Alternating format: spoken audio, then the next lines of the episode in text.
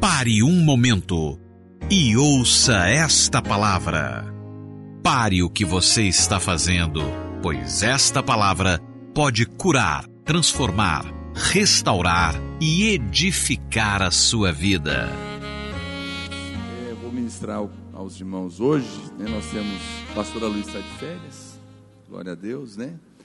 E, e também alguns pastores, né? É um mês que os pastores tiram férias em janeiro, uma parte na primeira quinzena, outra na segunda, mas sempre tem pastor aqui. Então, se você precisar é, de alguma ajuda, algum aconselhamento, você pode procurar. Se o seu pastor da sua rede não estiver, qualquer outro pastor pode te atender, tá bem? A gente está normalmente, as orações de manhã, tudo funcionando. Deixa eu responder rapidamente algumas perguntas também aos irmãos dessa manhã. É, alguém está me, me, perguntando, pastor, eu, eu é, quero é, cada dia crescer mais em Deus, mas está é, dizendo que está buscando, mas a minha oração não sobe para o céu é, parece que está presa. Já pedi perdão dos meus pecados, mas não adianta. O que eu devo fazer? Então, qual que é o, a, sua, a sua sensação em que a sua oração não chega no céu? E que, que você mesmo respondeu? Eu já pedi perdão. Porque você está convicta que o que está impedindo é pecado. Né? Você está, na verdade, o que está te impedindo? A culpa, a acusação. Você está debaixo de acusação. Sempre que nós estamos debaixo de acusação, a sensação é que a oração não funciona, é que a oração não sobe. E, e é verdade, a Bíblia diz que muito vale pela sua eficácia qual, qual oração? A oração de quem? Do pastor? Não. A oração que tem poder e que chega no céu é a oração do justo. Muito vale pela sua eficácia a súplica do justo. É o que a Bíblia diz, claramente. Então, se você não aprender a vencer a acusação do diabo e crer que você é justa em Cristo, você não, não vai ter fé para orar, tendo a certeza que a sua oração chegou no céu, independente de você sentir alguma coisa ou não. Então, o que, que você deve fazer? Você deve declarar em fé: Eu sou justa em Cristo Jesus. E isso não tem a ver com mérito meu, isso não tem a ver com boas obras que eu faço isso tem a ver com o que está escrito na palavra de Deus. A Bíblia diz que lá na cruz, Cristo tomou o meu lugar e o seu lugar. Amém? A Bíblia fala que ele se fez justiça por nós. Ele se tornou a nossa justiça. O que, que é justo, pastor? Olha, justo é muito mais do que ser perdoado. Lá na cruz, Cristo te perdoou. Ele pagou a dívida toda, para sempre. Passado, presente e futuro. Tudo está pago. Diante de Deus, o sangue de Jesus foi suficiente para resolver todas as suas dívidas de pecado. Amém? Você deve ter essa convicção. A Bíblia fala que se alguém pecar, lembra que você tem advogado junto ao Pai. Então você vai chegar diante de Deus, vai confessar o seu pecado, vai dizer: Senhor, eu creio no seu perdão, eu creio no sangue que me lavou, que pagou no meu lugar e eu recebo perdão e esqueço. Você nunca deveria pedir perdão a Deus duas vezes pelo mesmo problema. Porque a Bíblia fala que dos teus pecados passados não me lembrarei mais. Quando você volta para falar com Deus, significa que você não creu na primeira vez. Significa que você ainda está em dúvida se foi se o que Jesus fez foi suficiente. Então você deve manter convicção firme. Ah, mas você acha que é tão simples assim? Chegar lá, o diabo vai colocar esse pensamento na sua cabeça. Chegar diante de Deus e falar, me perdoe, está tudo resolvido, pastor. Aí é muito fácil. É, não foi tão simples assim. Custou a vida de Deus na pessoa de Cristo na cruz do Calvário. Amém? Agora, é isso, é a graça do Evangelho. É por isso que a Bíblia fala que o justo vai viver pela fé. Eu creio não no que eu faço, mas na obra que ele fez. Então, quando você chegar, você tem que chegar com fé dizer, Senhor, eu vou orar, eu talvez certeza que eu tenho pecados que eu nem sei, outros que eu sei eu já falei, outros que eu nem imagino que eu tenho. que com certeza me impediria de, de, da minha oração ser ouvida, mas eu sei que o Senhor já me perdoou na cruz do Calvário, e mais, o Senhor diz que eu sou justo. Justo, sabe o que, que significa? Justo é que nunca pecou. É poderoso isso. Como que alguém pode nos declarar? É porque agora você está vestido de alguém que nunca pecou, que é Cristo.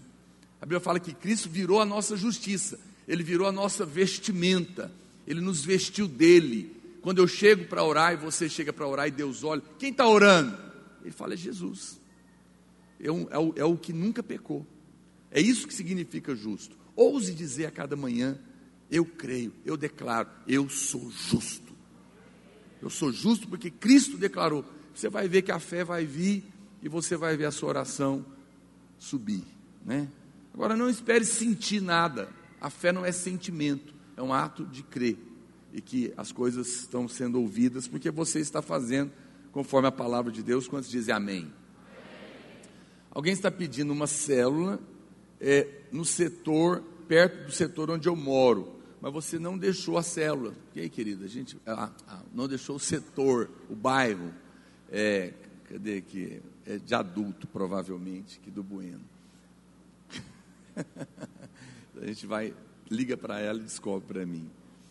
É... Pastor, eu gostaria que o senhor, por gentileza, explicasse ou falasse sobre o que é a nova ordem mundial.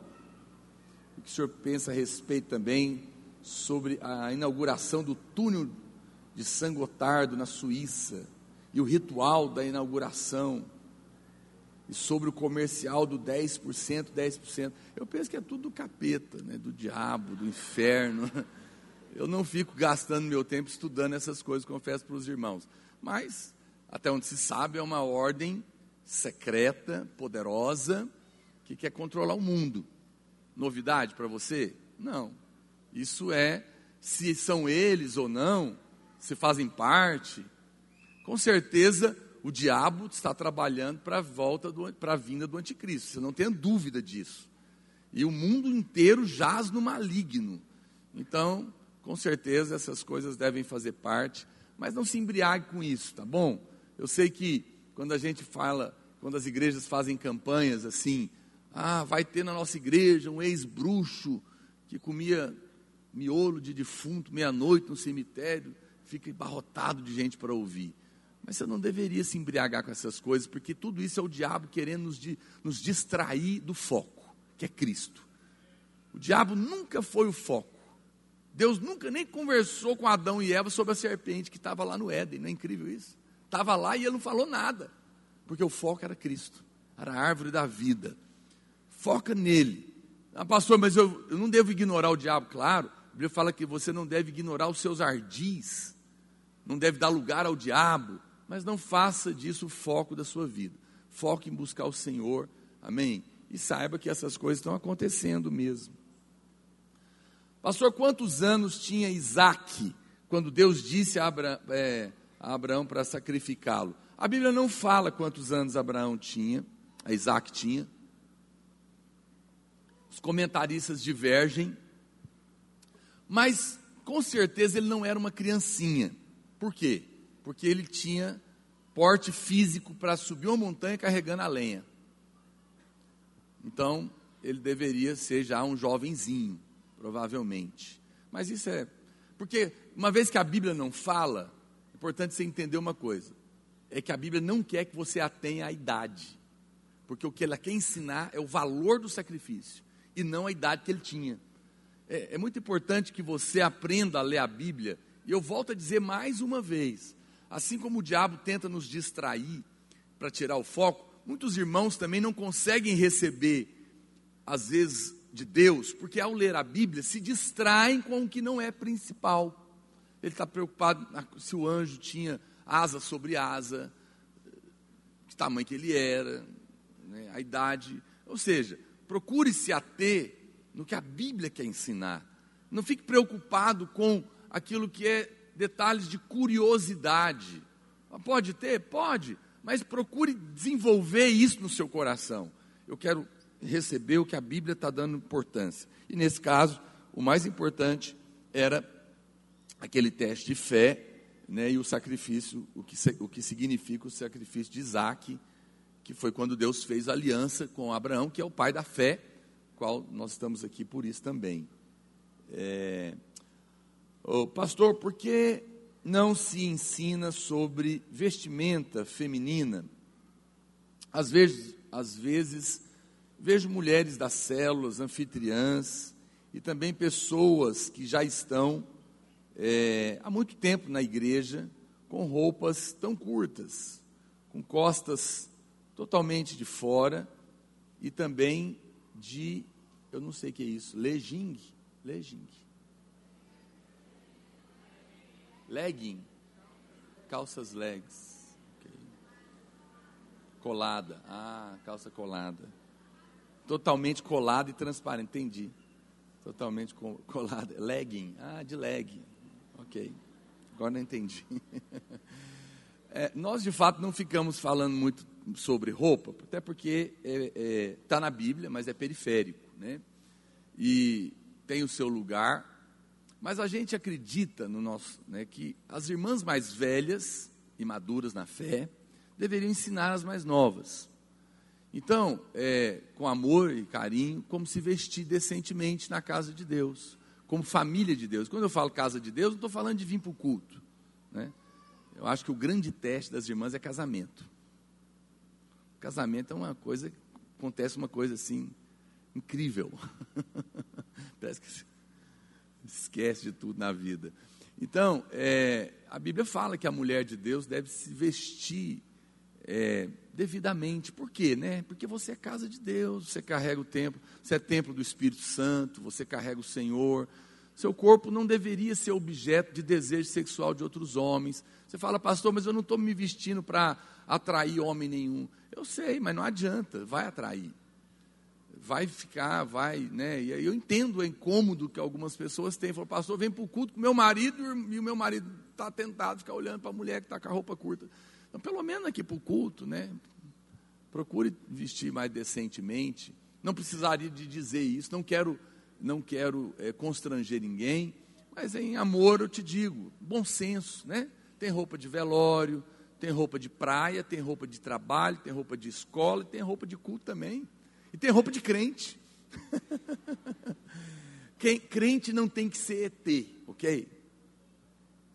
Mas também não tem que ficar querendo vestir moda de gente que não tem temor de Deus, que cria, os irmãos sabem quem que cria moda. Então, tenha bom senso, ok? E as irmãs mais velhas e maduras na fé, ensinem as mais novas.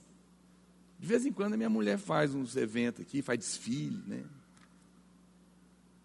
Porque, irmãos, nós já fomos constrangidos em situações, o pastor Luiz, às vezes a gente vai orar e a irmã fala, pastor, ora por mim né? E ela está com seios. Sério, é horrível, é constrangedor para o pastor. Às vezes ele vai orar e, e, o pastor já teve que falar, irmã, puxa a calça. Porque é horrível, imagina o constrangimento que você não vai ficar. Então, ok. Estou é, acabando aqui já. Ok. É, pastor, o Senhor entende sobre confissão, o que o senhor entende sobre confissão positiva? Alguns ensinam que temos que pensar positivo, é, falar positivo. Chega ao ponto de ensinar que não podemos orar dizendo a Deus seja feita a vossa vontade, porque você não está tendo fé. E aonde fica o seja feita a vossa vontade, assim na terra como no céu? Eles usam o poder da língua em provérbios como uma espécie de Gênesis 1, haja luz e houve luz. Até que ponto nós, cristãos, podemos declarar, é, decretar e determinar alguma coisa? Um pastor, homem de Deus, disse que ah, só Deus determina, decreta e declara. Agora diz que nós não determinamos nada. Me explique, por favor. É, e a segunda pergunta é se é certo orar a Deus em nome do Senhor Jesus e pelo poder do Espírito Santo. Para mim está ótimo. Ou a qualquer um. Ele, ele é Deus, Jesus é Deus, Espírito Santo é Deus e, e Deus é Deus. Mas a Bíblia nos ensina a orar em nome de Jesus, ok? Se você quer ser mais precisamente. Mas você pode falar com o Espírito Santo, você pode falar com Deus. Essas são aquelas coisas, né? Que um aluno do seminário, alunos novos do seminário perguntam para a gente, pastor, quando eu chegar no céu, quem eu vou encontrar primeiro? Deus, Jesus ou Espírito Santo? Sabe o que eu respondo? Eu falo, e se você não fosse você, você seria quem? Porque daí tem que responder assim, né? Bom, irmãos, é, sobre essa questão de, de, é, de ser positivo, não, nós somos da fé, é diferente. Eu não acredito em palavras. Se palavras positivas tivessem esse poder todo, seria ótimo, mas não é, mas não tem. Não adianta você ficar lá o dia inteiro confess... declarando, né? Eu vou ser rico, eu vou ser rico, eu vou ser rico. Não vai, não vai trabalhar para você ver, não. Debaixo da bênção de Deus, ser profissional, capaz no que faz, não vai acontecer nada. É, né? Então, é claro, só, o bom senso já te diz que é uma grande bobagem. Agora, a fé é diferente. A fé, ela não tem pensamento positivo. A fé declara o que Deus já falou. Né? Nós, nós temos fé. E, a, e, o nosso positivismo, se assim eu posso chamar, ele é uma, uma, um positivo de declarar em fé o que Deus já disse. Porque nós sabemos que Deus tem compromisso com a sua palavra. Ele é fiel para cumprir o que prometeu. Todas as suas promessas têm nele mesmo o sim. Ele é a testemunha fiel e verdadeira. Ele não é homem para que se arrependa e nem filho do homem para que minta, não é filho do homem para que minta, é é? não é homem para que minta e nem filho do homem para que se arrependa. Se ele disse, é certo que se fará. E isso é, isso é positivo, hein? Uau! É, então, nós declarar, nós não, e, e aqui entra todo mais que você falou, decretar, determinar. Claro que tudo só vai funcionar o que você faz em fé, com base na palavra de Deus. Então nós declaramos o que Deus diz na sua palavra. Pastor, em que horas que eu oro, Senhor, seja feita a tua vontade? Quando você não sabe.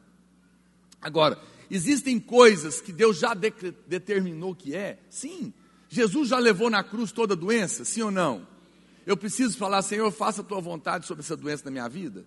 Não, porque eu já sei que a vontade dele é me curar. Eu já sei que, a, que Jesus já carregou na cruz. Bom, se você crê que Deus trata filhos com doença, eu não creio. Porque nem eu, sendo mal, teria coragem de colocar uma injeção de doença no meu filho para tratar com ele.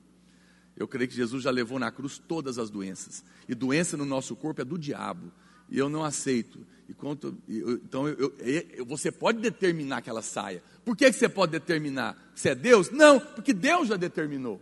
Você vai dizer, por isso é que você tem que dizer em nome de Jesus. Em nome de Jesus. Ou seja, é como se Ele mesmo estivesse determinando: saia do meu corpo, porque isso já está resolvido. Agora, você não pode determinar certas outras coisas que você não sabe. Se é para você fazer o curso tal, o A ou B, se você é para casar com a Maria ou com o João, né? com a Maria com a Aparecida. Não, desculpa. É porque eu falei homem e mulher junto. Aí você deve pedir a Deus direção. Senhor, faça a tua vontade, porque ela é boa, perfeita e agradável. Mas não caia nessa bobagem de. E também não fique achando que tudo quanto é palavra negativa que as pessoas dizem vai trazer uma tragédia. Se fosse assim, as mães dos juízes de futebol estavam lascadas. Cuidado para não exagerar nas coisas.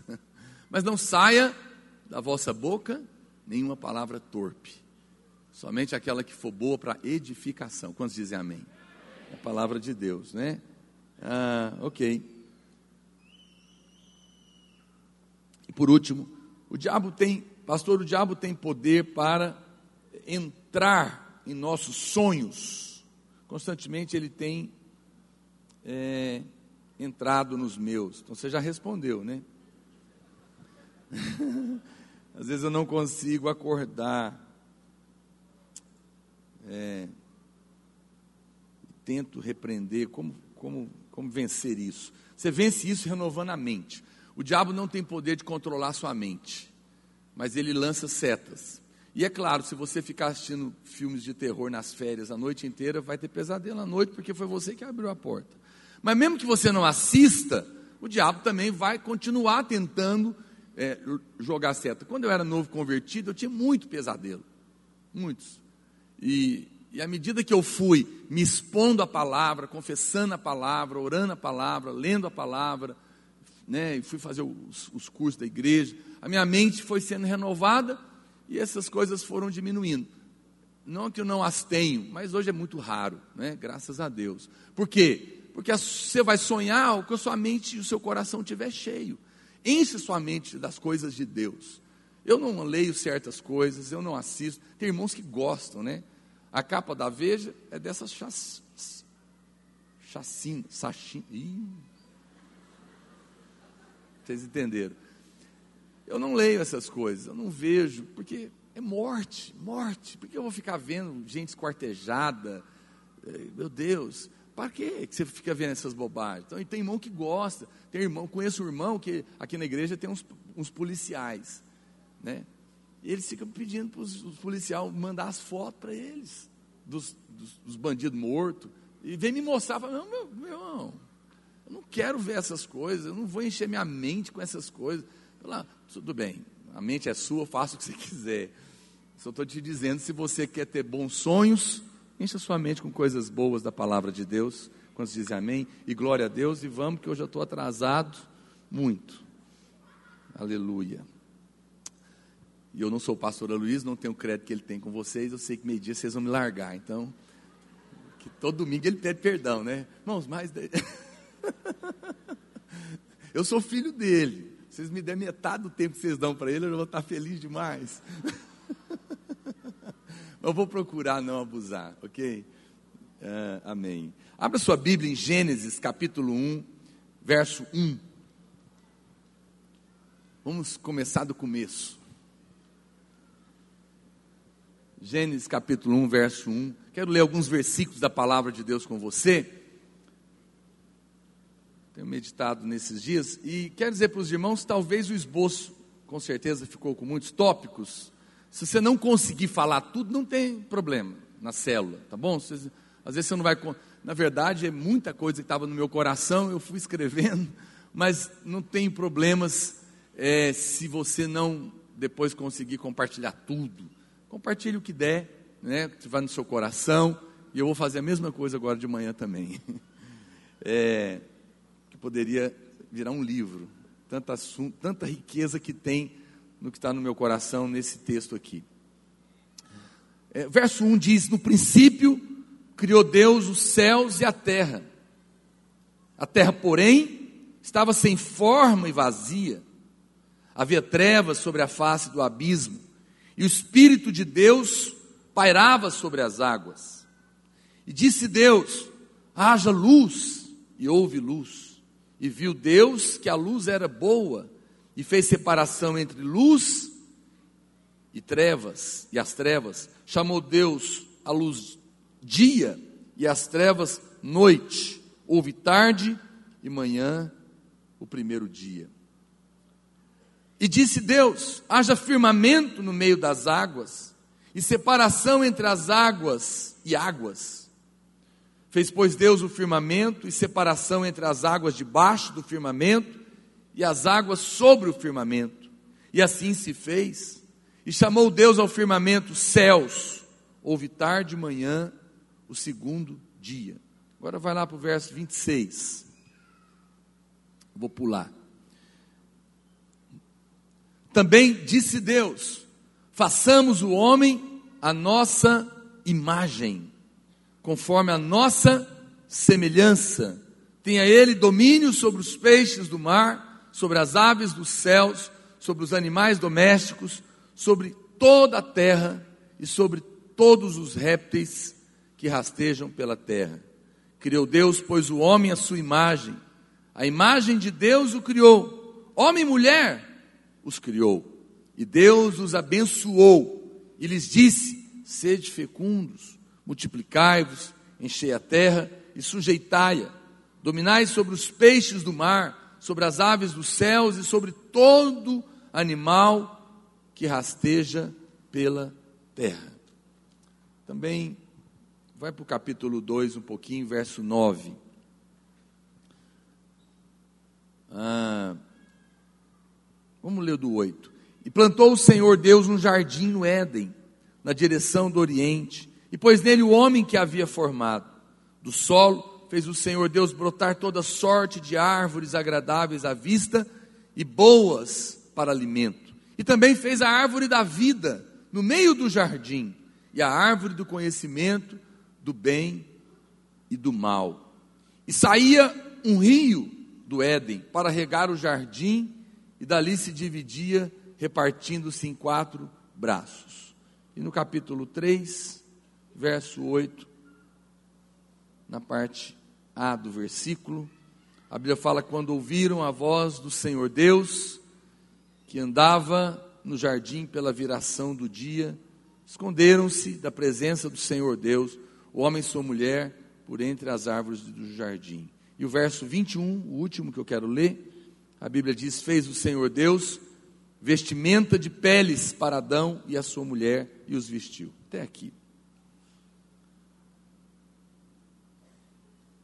Eu quero compartilhar com você hoje é algo que eu, eu sempre fico meditando nisso e considero muito importante, porque alguns irmãos, eles dizem, pastor, eu faço tudo certo, por que, que não funciona? Eu sou muito preocupado em é, que a palavra de Deus tenha efeito prático na sua vida. Não tem interesse que ela seja apenas uma curiosidade mas eu quero que você experimente na prática os efeitos da palavra de Deus, do Evangelho, amém? Nós estamos começando um ano, no, ano novo, nós sempre desejamos que seja um ano melhor, que as coisas sejam diferentes na nossa casa, no nosso trabalho, na nossa vida. Eu tenho fé, eu quero que as coisas aconteçam, pastor, mas às vezes elas não funcionam. Eu vejo um irmão fazer algo e funciona na vida dele. Eu faço a mesma coisa e não funciona. Qual que é o problema? Sobre isso que eu quero falar com você. Quando eu era eu era menino, nas férias eu ia para a fazenda, e uma delas eu fui para a fazenda de um tio meu. Ele era empresário rico, ele já é falecido, e ele tinha comprado uma fazenda aqui em Goiás Velho. Mas ele nunca mexeu com fazenda. Nem sabia nada de fazenda. Ele tinha dinheiro e agora tinha fazenda. E aí nós fomos para lá. Eu com meus primos.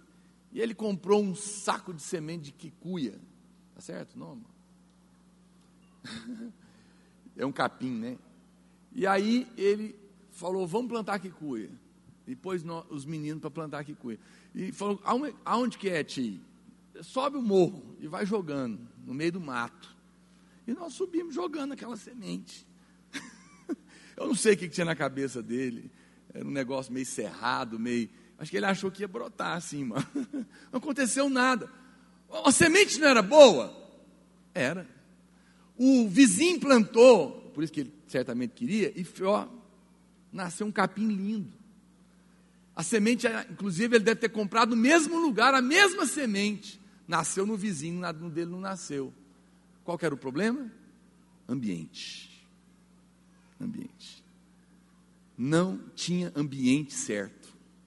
Fez tudo certo, usou a semente, plantou, mas não, mas não preparou o lugar. Percebe? Às vezes nós fazemos as coisas certas, mas não temos o lugar apropriado. Antes de Deus por isso nós temos que voltar lá em Gênesis. Porque quando a gente olha para Gênesis, antes de Deus criar o homem e colocar ele num lugar maravilhoso, é disso que eu quero falar. Antes de Deus criar o homem, ele primeiro criou o lugar para o homem. Ele criou o ambiente perfeito para o homem viver o jardim do Éden. O jardim do Éden foi o lugar perfeito de Deus. Eu não sei se você sabe, mas Gênesis é o livro que contém toda a Bíblia. Toda a Bíblia. O livro de Gênesis tem a Bíblia toda, só que em sementes. Depois ela vai germinar no decorrer dos livros. Então, é um, é um, provavelmente, com certeza, é o livro mais rico da Bíblia, porque tudo está lá. É fantástico estudar Gênesis.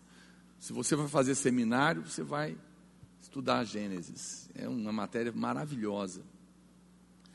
E então, quando a gente olha, nós temos que voltar, porque a Bíblia diz que Deus criou para o homem um lugar maravilhoso e chamou ele de Jardim do Éden, Jardim de Delícias, que é isso que significa Éden.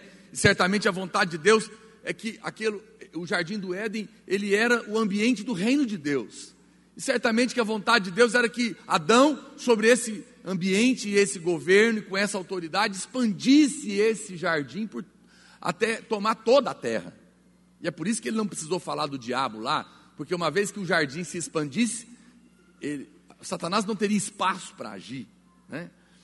Então, quando você olha, o, ou seja, o sucesso que o homem teria, tinha tudo a ver com o lugar que Deus preparou para ele. Porque depois que o homem é expulso de lá, a vida dele ficou horrível. A gente sempre brinca quando acontece alguma situação ruim ou alguma injustiça, e alguém às vezes fala para o pastor Luiz, pastor, mas isso não é justo. E ele sempre brinca e fala: é, depois que Adão caiu, a vida não é fácil. É verdade ou não é? É. Depois que Adão caiu, a vida se tornou com muitos problemas. Por quê? Porque saiu do lugar perfeito. A queda de Adão foi né, teve como consequência a expulsão do lugar perfeito de se viver. Lá era um lugar maravilhoso, lá era um lugar perfeito. Foi lá que Deus criou. Deus não criou uma lavoura, Deus não criou uma fábrica, porque Deus criou o homem num jardim, porque a ideia de Deus é que o homem vivesse o que Jesus vem depois de milhares de anos para falar e restaurar. Em outras palavras, quando Jesus vem, ele fala: olha, gente, o diabo, a serpente, que estava lá no Éden, ela veio para fazer o que ela fez: roubar, matar e destruir. Mas eu vim para trazer de volta, estou aqui ampliando para você entender, o que eu queria para o homem desde o começo vida, e vida em abundância. E que o homem perdeu, porque saiu do lugar, e saiu do lugar, obviamente, por consequências dos seus atos.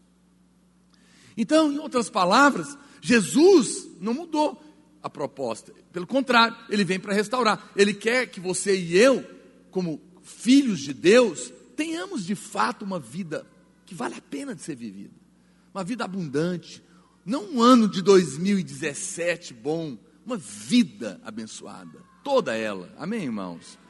Toda ela. Muito mais do que, do que simplesmente é, um ano, mas uma vida toda. E nós precisamos de entender que então aqui existe um princípio do ambiente. Tudo é uma questão de ambiente. Você não vai ver a presença de Deus se manifestar em qualquer ambiente. Deus está em todo lugar? Sim, até no inferno. Ele é o Senhor, ele tem as chaves da morte, do inferno, do céu. Mas ele manifesta em todo lugar? Não. É diferente. Uma coisa é Deus estar presente, outra coisa é Deus se manifestar. Quando eu falo manifestar, não é que ele vai aparecer, mas você vai perceber, você vai tocar, a glória dele vai vir. É um ambiente, quando ele encontra um ambiente que tem pessoas desejosas por ele, que tem reverência, tem temor, desejo, está tá clamando. A, a, a, glória de Deus vem em ambientes assim, amém? Você não vai ver uma família é, ter, ter vida e filhos crescerem é, com, de uma maneira saudável, numa, num ambiente bagunçado, onde casal vive em pé de guerra, onde não existe encabeçamento santo, em amor, submissão em amor, honra uns para com os outros, disciplinas. Não, você não vai ver, uma criança não, não, não há família que seja abençoada num ambiente de gritaria, num ambiente de desrespeito, num ambiente de xingamento, não é? Como que uma família pode prosperar? Pode ser crente o tanto que quiser, pode dar dízimo, oferta, trabalhar igual um condenado, não vai ser uma família abençoada, porque o ambiente está destruído. Uma das coisas que eu mais prezo na minha casa é o ambiente. Eu jamais aceito gritaria na minha casa, nunca. Aceito alterar a voz, aceito ficar nervoso, aceito discutir, mas nunca faltar com respeito, nunca com gritaria, nunca no lugar errado. Todo marido e mulher briga. Eu brigo com a minha mulher também. Acho que brigo pouco. Acho que ela briga mais comigo, brincadeira. Até porque eu faço mais coisa errada. Mas nós não fazemos isso na frente dos nossos filhos. Nós temos o lugar certo. Eu não desfaço a palavra dela com os meninos, e nem ela a minha, ainda que às vezes eu discordo, mas daí eu resolvo com ela dentro do quarto. Por quê? Porque nós prezamos por ambiente. Lá em casa tem horário para dormir, para comer, para tomar banho, para ler a Bíblia, para fazer de tudo. Porque nós preservamos o ambiente. Eu preservo o ambiente com oração, preservo o ambiente com educação, com respeito. Eu zelo por isso, eu sou firme com isso. Você não vai ver uma empresa prosperar se ela não tiver ambiente profissional, por exemplo. Né? Não vai, porque o ambiente da empresa é muito importante. E isso, um, qualquer empresário de bom senso sabe que se ele não se preocupar com o ambiente e ficar preocupado só em ganhar e ter lucros, ele vai destruir a empresa dele. Porque ambiente tem a ver com gente, e é gente que faz o dinheiro acontecer. Você não vai ver um ambiente de uma igreja, você não vai ver uma igreja romper se o pastor não conduzir o ambiente daquela igreja da maneira adequada. Sim ou não, irmãos? Estão percebendo tanto que ambiente é, é fundamental?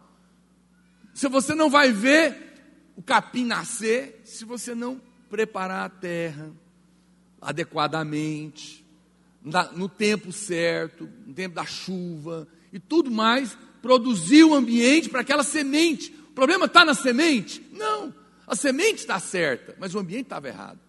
Se você fizer a coisa certa, os princípios da palavra de Deus forem praticados no ambiente correto, você vai ver a Bíblia acontecer na sua vida. Quem está me entendendo? Então, é muito importante a gente voltar aqui para Gênesis para perceber isso, porque, porque o jardim do Éden era um lugar que estava arrebentando de vida, fluindo vida para todo lado. Meu Deus, que coisa maravilhosa! É que às vezes você vai ler na Bíblia, né? E você passa por cima. Mas você precisa parar, porque aqui é um lugar fantástico que foi construído por Deus, foi a casa que Deus deu para o homem, foi o lugar que Deus construiu para o homem. E se a gente quer experimentar o que Deus tinha para Adão naquele lugar, e que Jesus tem para nós, nós precisamos pegar os princípios que estão nesse lugar e trazer para nós hoje. Quantos dizem amém por isso? Então, deixa eu colocar alguns, vou pôr o que eu puder.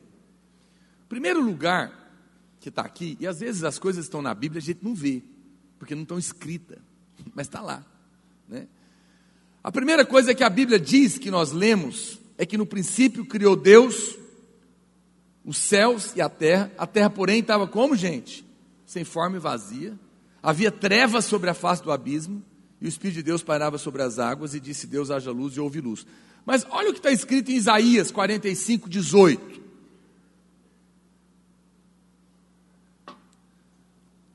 Porque assim diz o Senhor, que criou os céus, o Deus que formou a terra, que a fez e a estabeleceu, que não a criou para ser um caos, mas para ser habitada. Eu, o Senhor, e não há outro. Espera lá. A Bíblia está dizendo claramente que Deus criou o céu e a terra e não a criou para ser um caos. Mas a Bíblia diz em Gênesis 1 que havia caos havia abismo, havia trevas. Isso é a definição de caos. Não existe vida na bagunça. Você não vai criar nada na bagunça. Mas pior, muito menos você vai criar nada nas trevas. Havia um caos estabelecido aqui. O que, que aconteceu então, pastor? Se Deus não criou a terra para ser um caos, mas logo que ele vai criar, ele encontra essa situação. Muito provavelmente houve uma criação para trás. A Bíblia está relatando para frente. E é muito provável que aqui no capítulo 1 de Gênesis 1 para o 2, verso 2, houve um cataclisma que produziu aquele caos, porque não foi Deus que fez. Deus não criou a terra para ser um caos. Se houve caos é porque aconteceu algo. Quem está me entendendo? Está me acompanhando? E o que, que deve, o que, que muito provavelmente aconteceu, e os estudiosos concordam, que muito provavelmente aconteceu a queda de Lúcifer, nesse meio do caminho, que ele estava lá. Bom, por que que Lúcifer caiu?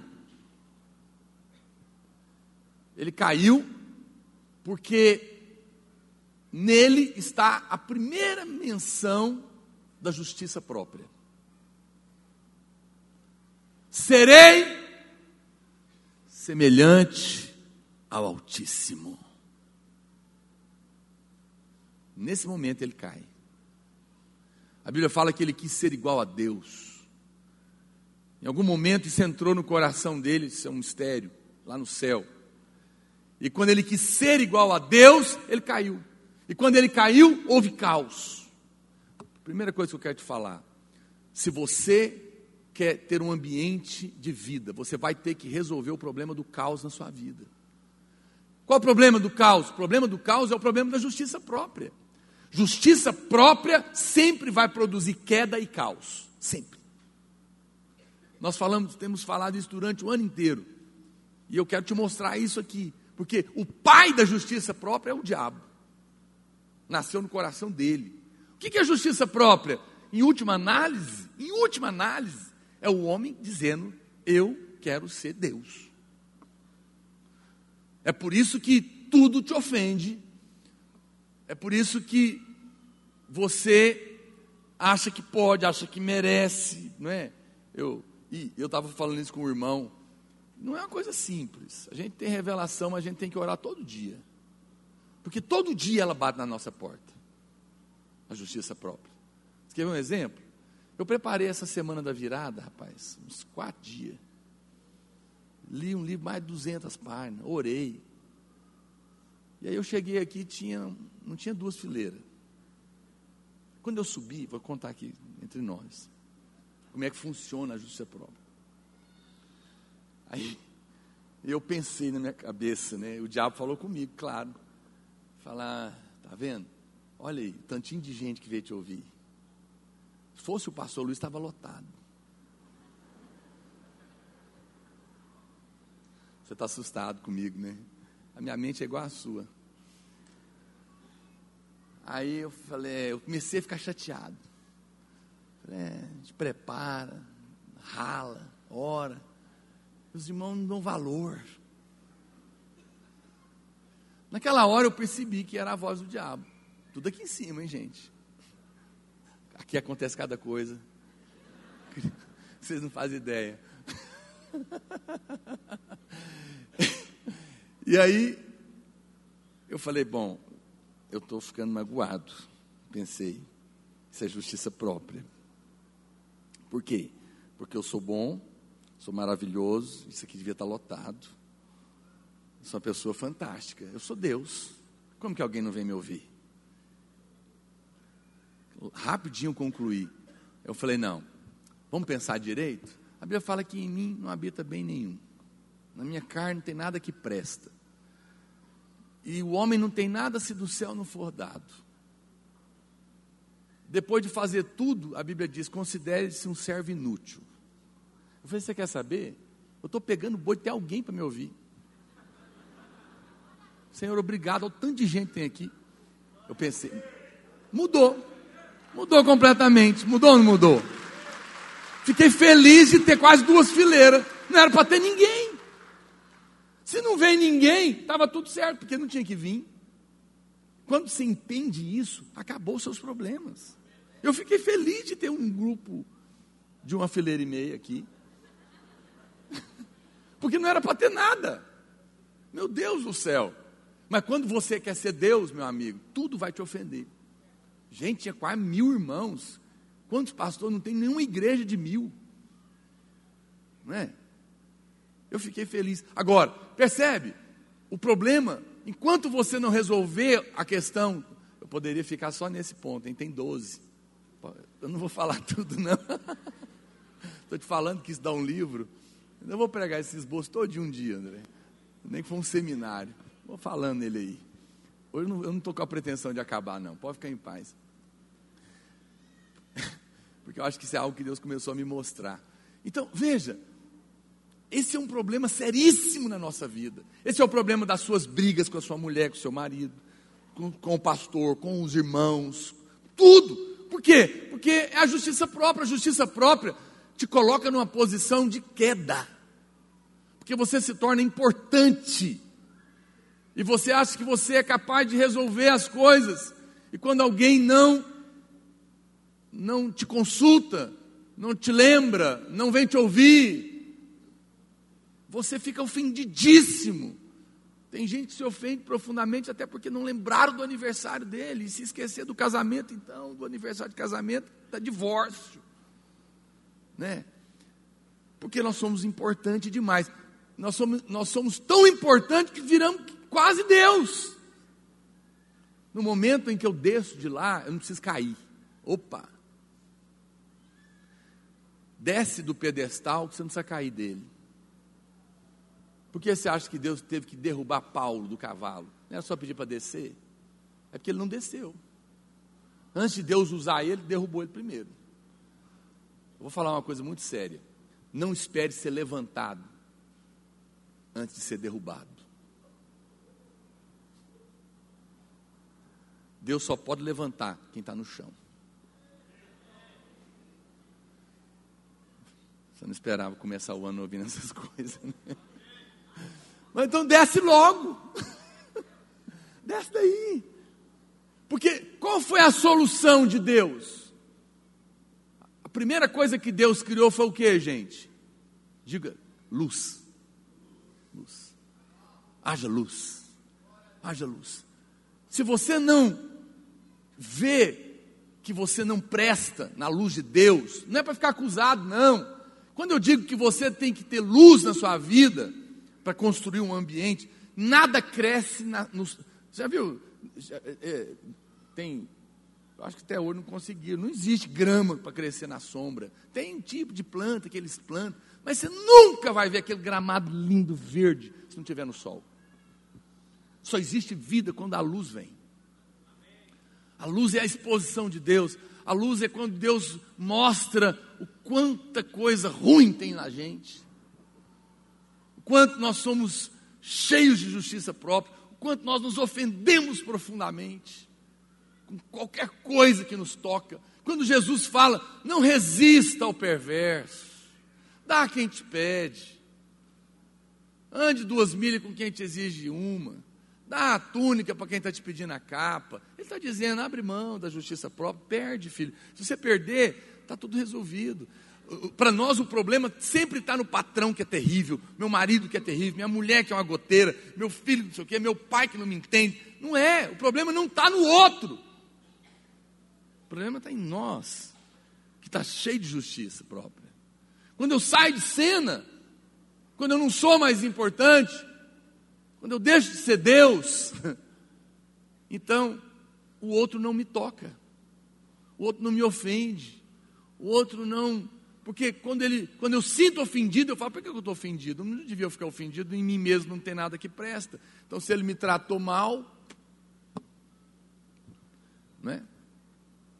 Não vai me ofender? Não vai me tocar? É como alguém que disse outro dia que xingaram a mãe dele no trânsito. Para ele, xingaram para ele. Entendeu, né? Não vou falar aqui o palavrão. Xingaram ele, mas se engana a mãe dele. Ô, oh, fulano, ele disse que ele pensou: bom, será que ele conhece minha mãe? bom, minha mãe não é prostituta, que eu saiba. Então, se não é verdade, também para que eu vou ficar com raiva? Não é verdade, não é verdade. Né? Bom, segunda opção, talvez ela seja, eu não estou sabendo. Talvez ela escondeu isso de mim a vida inteira. Bom, se é verdade, se é verdade, é verdade. Está tudo bem também. Então, para que, que eu vou ficar nervoso? Veja, as coisas a seu respeito ou são verdade ou não são. Se é verdade, Aquele, como se diz o outro, se alguém chamou você de cavalo, ignore. Se dois chamaram você de cavalo, considere. Se três chamaram você de cavalo, comece a pastar.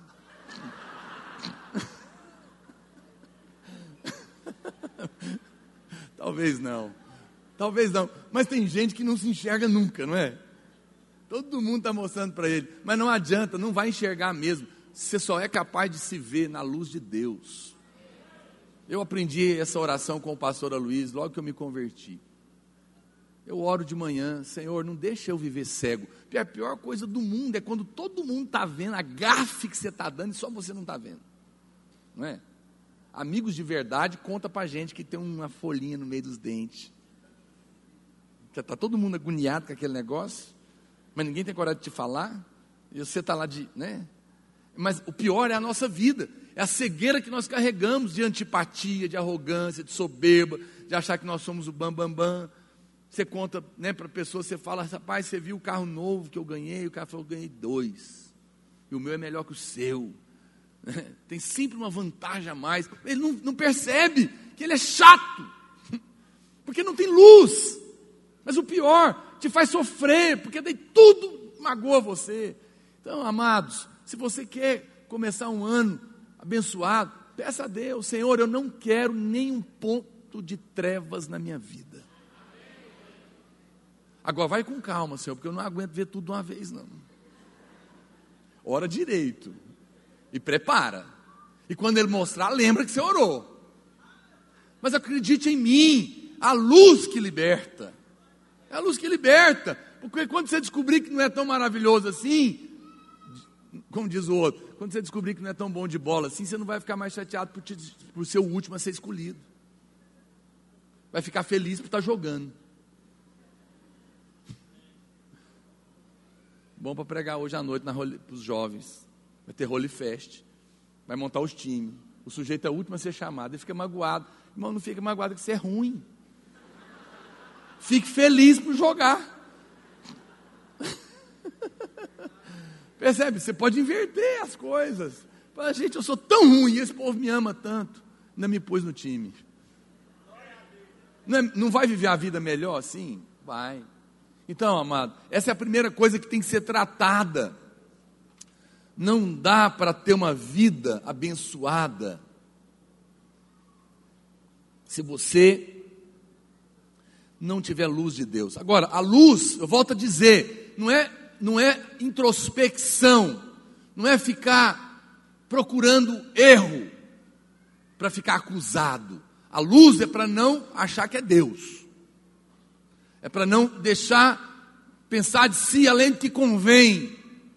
Mas quando algo te acontecer, lembra, eu não sou nada sem Deus. Então, nada pode me ofender. Eu vou servir, eu vou ser servo. Por isso é que Jesus falou: você quer ser o maior? Seja o que serve. Porque toda vez que você quiser ser primeiro, você vai cair. Serve o líder, serve o pastor, serve sua mulher, serve seu marido, serve seus filhos, abre mão. Porque quando você fizer isso, você entrou numa posição poderosa. Segundo lugar, o que, que a Bíblia diz que Deus fez depois de ter luz, gente? Deus organizou, amém? Ele separou água de baixo, água de cima, porção molhada, porção seca. Ele pôs ordem nas coisas.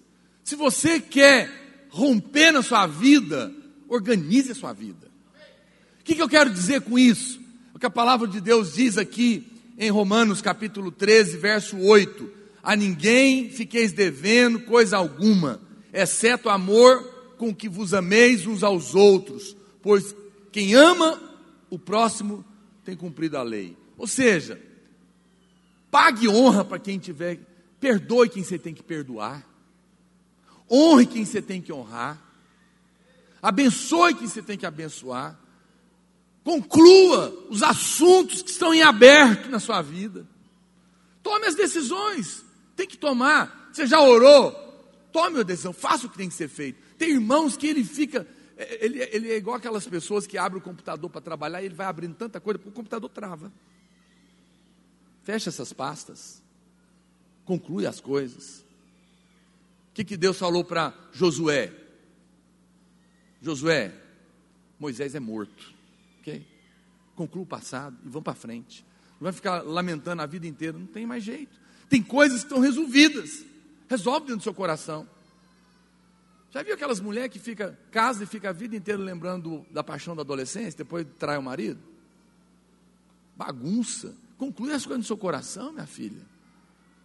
Você é nova criatura, esquece seu passado, é, aceita o perdão, recebe o perdão de Deus, põe um ponto final, queima essas cartas que te fazem lembrar do seu passado, joga fora objetos que te prendem, pede perdão para quem você tem que pedir perdão, honra quem você precisa honrar, muda, toma decisões na sua vida, amém? Conclua as coisas, tome o passo de fé, isso é organizar. Não, e, e, vá até as últimas bobagenzinhas que é organizar lá a seu criado mudo, que está uma bagunça. o meu também. Tacar pé no seu marido, taca em mim.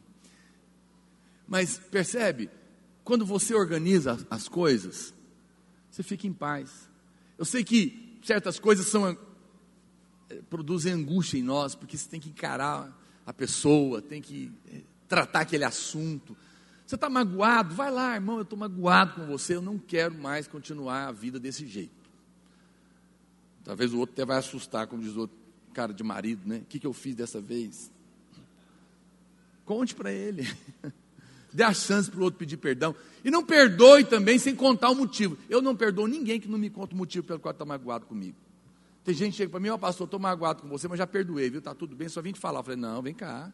Que história é essa? Igual quer saber. Não, não, não, não, não, está resolvido. Não, então não devia ter vindo. Eu não creio. As coisas não são tratadas assim. Você tem que me contar, porque se eu tiver errado, eu tenho que pedir perdão. E se eu não tiver errado, eu vou dizer, você ficou magoado e eu sei ainda está errado. Olha a sua arrogância aí, que eu não fiz nada disso. Só porque eu não fiz o que você queria, eu sou obrigado a fazer o que você queria agora? Porque tem gente que é assim. Você não faz o que ele quer e ele fica magoado e eu que estou errado. Aí eu tenho que falar com muito amor e carinho, amado. Você está magoado comigo, mas vamos ser honestos, não tem motivo. Você está contrariado porque você é bom demais e achou que tinha que ser você. Né? E eu escalei outro. Então, isso é uma coisa que você tem que resolver. Eu tenho que ensinar ele. Então, as coisas precisam ser conversadas, mas precisam ser concluídas. Quem está me entendendo, diga amém. Conclua. Conclua o seu passado, organize a sua vida. Terceiro, terceiro lugar, olha para cá.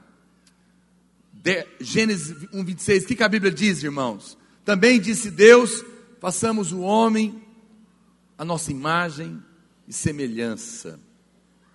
Eu falei disso aqui é, na virada do ano e acredito nisso piamente. Você nunca vai ter uma vida de sucesso se você não tiver revelação de quem você é. Quando a Bíblia diz, façamos o homem a nossa imagem e semelhança, ele definiu a nossa identidade. Filho amado de Deus. Nós temos pregado essa verdade para você e eu não me canso não vou, e não vou parar de repeti-la. Até que isso exploda no seu coração. Somente filhos que sabem que são amados pelo seu pai é que podem crescer saudáveis, é que vão ter confiança para ser alguém na vida por que, que eu tenho confiança em fazer as coisas? Porque eu sei que o meu pai me ama, eu sei de quem eu sou filho. E isso significa que não depende de eu ser um bom filho ou não, de eu fazer as coisas certas ou não. Significa que o meu pai me respalda. Diga amém. amém.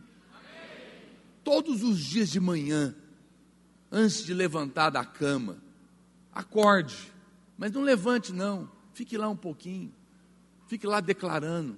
Porque nós, quando você nasce já numa família saudável, talvez não precisaria disso, mas nós nascemos caídos, então nós temos uma necessidade enorme de renovar nossa mente, confessando que nós acreditamos, até que aquilo se torne tão verdade dentro de nós, que depois a confissão é apenas para sustentar aquilo que você já tem.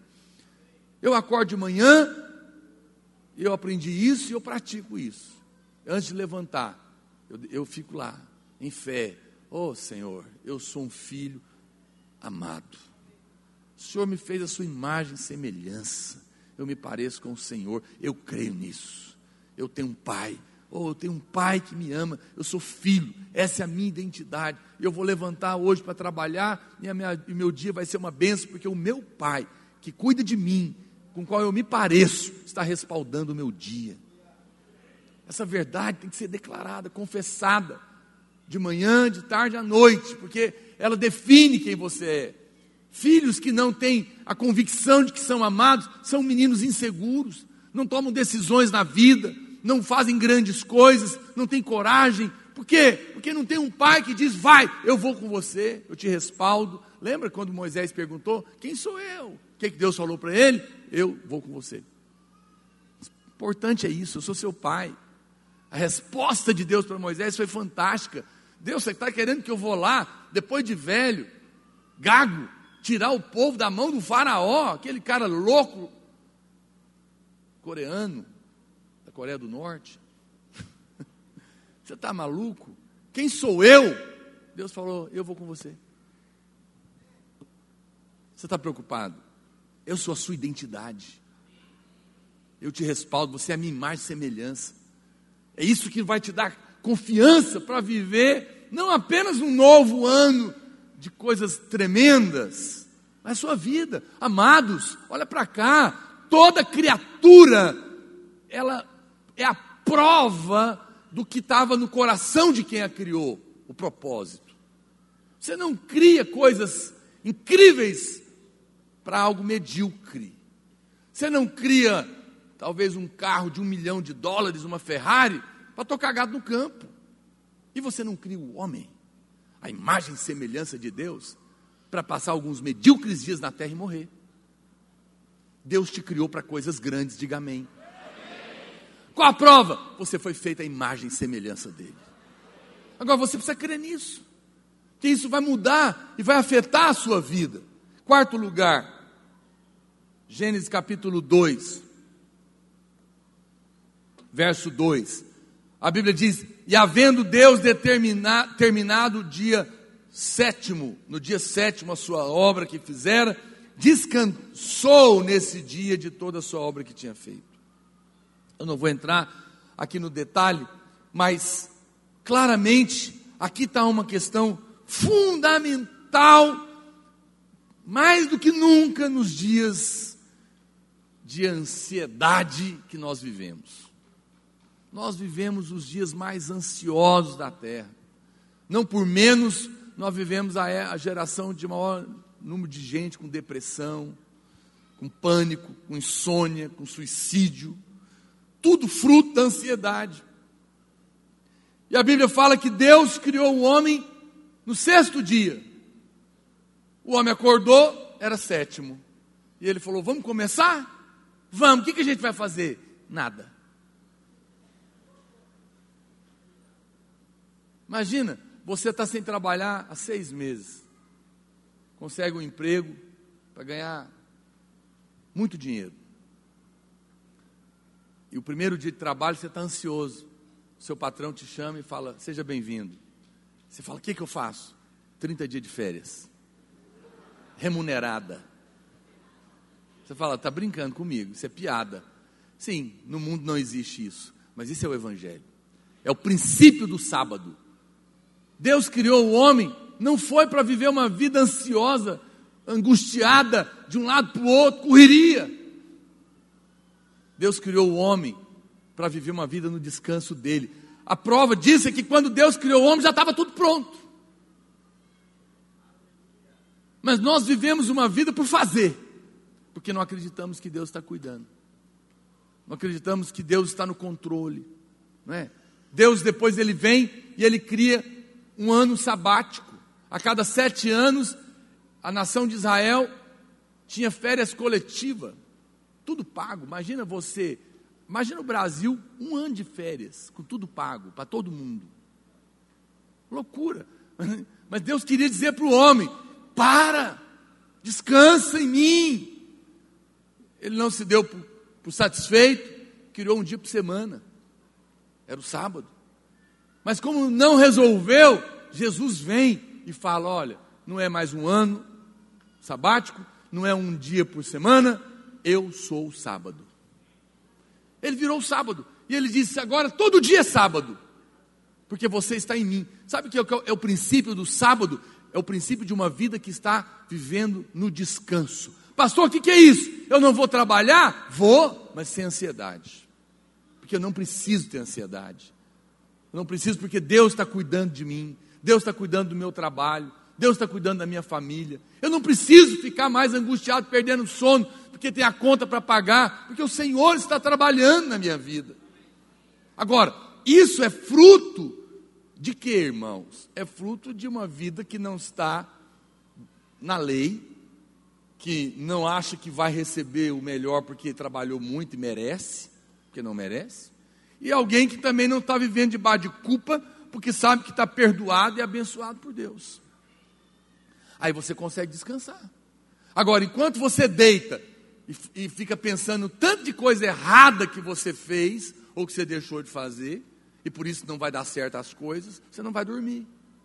Mas quem deita e fala é, eu não faço tudo certo, eu deixei de fazer muita coisa, eu de fato erro demais, jamais poderia dar certo as coisas na minha vida.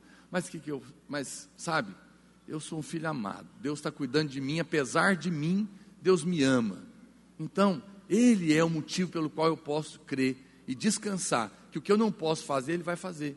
O meu marido vai ser transformado, não é porque eu mereço, não, é porque Deus pode mudar a vida dele. A minha mulher, os meus filhos vão ser mudados, porque Deus está agindo na minha família. Eu não mereço, mas não é nada por mérito, tudo é a graça de Deus. Essa pessoa descansa. Mas é, é um exercício que você tem que aprender a fazer todo dia. A Bíblia fala o quê? esforçai-vos. Para quê? Para entrar no descanso. Para permanecer no descanso. Porque, sabe qual que é o problema? Olha para cá, eu já. Cinco minutos eu vou encerrar. Olha para cá. O problema é que às vezes nós temos a revelação e achamos que isso é uma coisa que a gente recebe um dia e acabou. Não é. é você recebe algo de Deus e sustenta aquilo todo dia. Todo dia eu tenho, sempre que a ansiedade me bate à porta, eu tenho que parar. Eu tenho que parar, falar, não, eu rejeito isso, eu descanso no Senhor, porque se o Senhor não puder cuidar disso, eu também não posso. Então eu entrego nas suas mãos. Quem está me entendendo? Esse é um caminho que nós trilhamos no momento em que eu não aceito merecer e não aceito a culpa, eu encontro o descanso de Deus. Mas a Bíblia fala também que Deus descansou, sabe por quê? Porque ele terminou a obra que ele fez. Significa propósito alcançado. Olha para cá, preste atenção. Você não vai ter descanso enquanto você não estiver vivendo no centro da vontade de Deus para a sua vida. Encontre esse lugar. Deus te chamou para algo. A sua profissão um chamado de Deus. Faça o que você gosta. Faça o que está no seu coração. E encare isso como um ministério também. Todo crente tem um ministério que ele desenvolve tanto dentro da igreja quanto no seu trabalho. Para mim, as profissões são oportunidades de Deus para que você manifeste Cristo lá onde você está. Mas a vida é tão curta para você fazer o que você não, não foi chamado. Pense isso, ore sobre isso, deixe Deus te levar para esse lugar. Amém? Quero pedir aqui a equipe para subir de louvor, por favor. Eu quero encerrar, vou até o quinto só. A Bíblia diz, ainda em Gênesis capítulo 1, verso 28, Deus, assim que Ele criou o homem, o que, que Deus, o que, que a Bíblia diz, irmãos? E Deus os abençoou. Diga comigo, Deus os abençoou. Lembra disso. Não tem jeito de ter uma vida que vale a pena se você não tiver a bênção de Deus. A bênção de Deus é a chave do casamento abençoado, negócios abençoados, família abençoada, ministério abençoado. Nós precisamos da bênção de Deus. A bênção de Deus é a mão estendida, é o favor, que o Senhor nos dá, sem que nós mereçamos. É Deus dando tudo para quem não merece nada. É Deus cuidando de nós, apesar das nossas falhas. É o amor de Deus por nós. Pastor, eu quero ser abençoado. Então não mereça nada. Deus só abençoa quem precisa. Quem não merece, quem merece não precisa, porque é pagamento, é dívida. Mas para quem sabe que nunca vai fazer tudo certo, pelo contrário, vai fazer muita coisa errada, a única esperança que ele tem é a bênção de Deus. Ele ajoelha, não para cobrar nada, ele ajoelha com o coração agradecido. Fala, meu Deus, não merecia nem estar vivo, o Senhor está me dando fôlego para viver. Abençoa minha casa, abençoa meu casamento. Eu confio só no Senhor, só no seu amor. Por mais que eu estude, por mais que eu trabalhe, eu sei que no fim, em mim não há nada que presta. Por isso eu espero a bênção só do Senhor. Quem tem a bênção de Deus, tem um coração agradecido, coração grato. Quem tem esse coração, ele mora numa casa, a casa de Davi. A Bíblia fala que na casa de Davi havia um espírito de graça e de súplica. De graça, porque esperava só em Deus, porque reconhecia que nele não tinha nada de bom, e por isso suplicava a Ele. E a Bíblia fala que nessa casa, Deus entregou uma chave, chaves de Davi, que abre portas que ninguém pode fechar, e que fecha portas que ninguém pode abrir quando eu tenho um coração agradecido, porque eu sei que tudo na minha vida, só Deus é que pode me abençoar, Deus me entrega uma chave. E a minha vida passa a ser uma vida de portas abertas. E o que eu puser a mão vai dar certo. Porque a bênção de Deus está ali. Amém? Vamos ficar de pé. Eu gostaria que nós orássemos sobre isso. Depois você pode meditar em casa no restante do texto que eu escrevi, está na revista. Mas antes de ir embora, só um minutinho, passa a mão no ombro do seu irmão, fala com o Senhor, Deus, eu quero preparar um ambiente de vida. Fala para o Senhor, eu, me dá graça, eu quero, eu quero preparar esse ambiente na minha casa, quero cuidar desse ambiente na minha vida, na minha célula, no meu trabalho.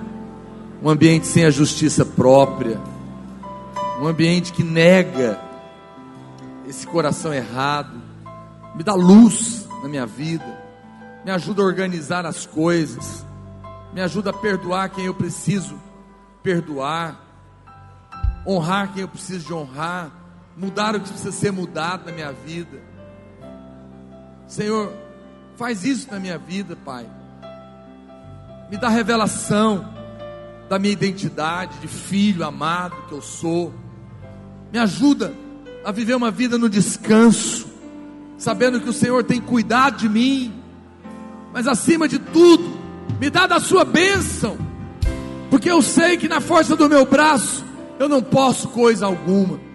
Pai, eu oro, oro por cada irmão, oro por cada família, e peço que nesse novo ano que se inicia, a bênção do Senhor esteja na vida deles, na sua família, na sua casa, fruto de alguém que creu, que é filho amado, que não tem justiça própria, que não confia no seu próprio braço, e que por isso pode descansar, sabendo que tem alguém que nos ama, nos perdoa, nos justifica e está cuidando de nós, Pai. Ô oh, Espírito Santo, erga suas mãos. Seja muito mais edificado com as milhares de palavras que temos disponíveis para você. Entre em contato conosco e peça a sua. Entregamos também em sua casa ou trabalho. 3941 8852 e 9621 4531 ou no nosso e-mail ministério da palavra videira arroba gmail.com